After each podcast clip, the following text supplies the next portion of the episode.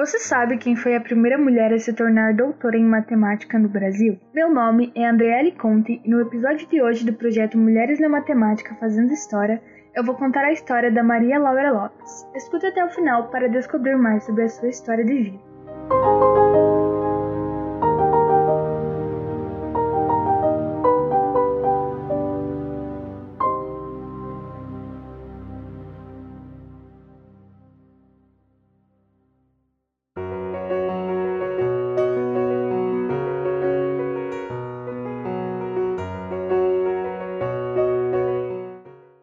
Maria Laura Mouzinho Leite Lopes nasceu em Pernambuco no dia 18 de janeiro de 1919. Era filha de Laura Moura Mouzinho, que era professora dos anos iniciais do ensino fundamental, e de Oscar Mouzinho, um respeitado comerciante local e dono de um grande conhecimento cultural. Desde cedo, Maria Laura se interessou pela área de matemática e foi em 1932 quando se tornou aluna do professor Luiz de Barros Freire, um grande engenheiro matemático e pioneiro da ciência no Brasil, que ela descobriu a sua vocação pela matemática.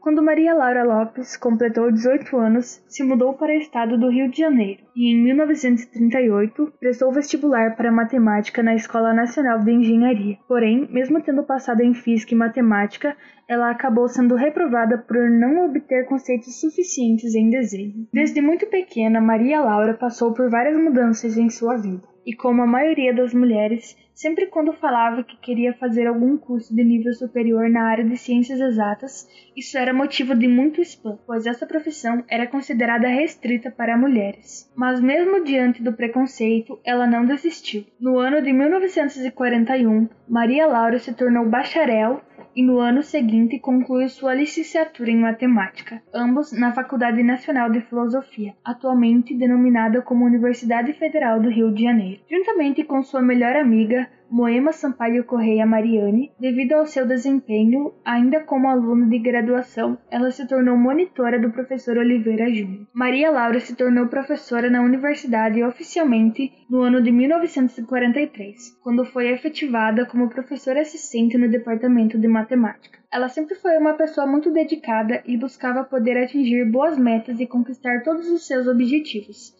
Nos seis anos seguintes, após o término da licenciatura, se dedicou em um trabalho de livre docência que tinha como título Espaços Projetivos, Reticulados e seus Subespaços. E por esse trabalho, ela se tornou a primeira mulher a receber o título de doutorado em matemática no Brasil em 1949 ao longo dos anos, passou a exercer cargos importantes. Além de se tornar a primeira mulher a ser doutora em matemática, ela foi também a primeira mulher a ministrar aulas de geometria para alunos de engenharia. Ela participou da criação do Conselho Nacional de Pesquisas, o CNPq, no ano de 1951 e também se tornou associada na Academia Brasileira de Ciências. No ano de 1956, Maria Laura casou com o renomado físico José Leite Lopes, e o casal se mudou para os Estados Unidos onde lecionaram por um tempo. De volta ao Brasil, infelizmente, Maria Laura viu sua carreira ser interrompida pela ditadura militar no ano de 1969 e, junto com seu marido, retornaram para os Estados Unidos como exilados. Após um breve tempo nos Estados Unidos, se mudaram para a França, em Estrasburgo, onde deu início ao seu trabalho na área de didática matemática. Ela se tornou uma das principais pesquisadoras em educação matemática no Brasil e no mundo, e depois dos anos de exílio, ela retornou para o Brasil em 1974, trazendo novos conhecimentos e atuando como defensora de causas inovadoras que se ligavam à formação de professores e ao ensino e à aprendizagem na área da matemática. Porém, Logo após o seu retorno, ela não conseguiu assumir o seu papel na universidade como professora. Então, passou a atuar na formação de professores em algumas escolas, como a Escola Israelita Brasileira Eliezer Steinberg e o Centro Educacional de Niterói. Foi somente em 1980 que o mundo acadêmico teve uma boa notícia, com a prof. Maria Laura sendo reintegrada ao Instituto de Matemática da Universidade Federal do Rio de Janeiro. Com o seu retorno à universidade, teve muitas oportunidades e passou a desempenhar funções de direção. Como membro do conselho universitário, passou a atuar de forma incisiva na política universitária, sempre procurando contribuir para a renovação e aprimoramento da universidade. Infelizmente, Maria Laura acabou falecendo aos 94 anos de vida e com 73 anos de magistério e deixou todos os seus conhecimentos e todas as suas sabedorias para que outras pessoas pudessem utilizá-la como uma forma de aprendizagem. Ao longo de sua vida, Maria Laura encorajou mulheres para que elas sempre lutassem por uma educação justa, equitativa e de qualidade, formando pessoas críticas e construtoras do seu próprio saber.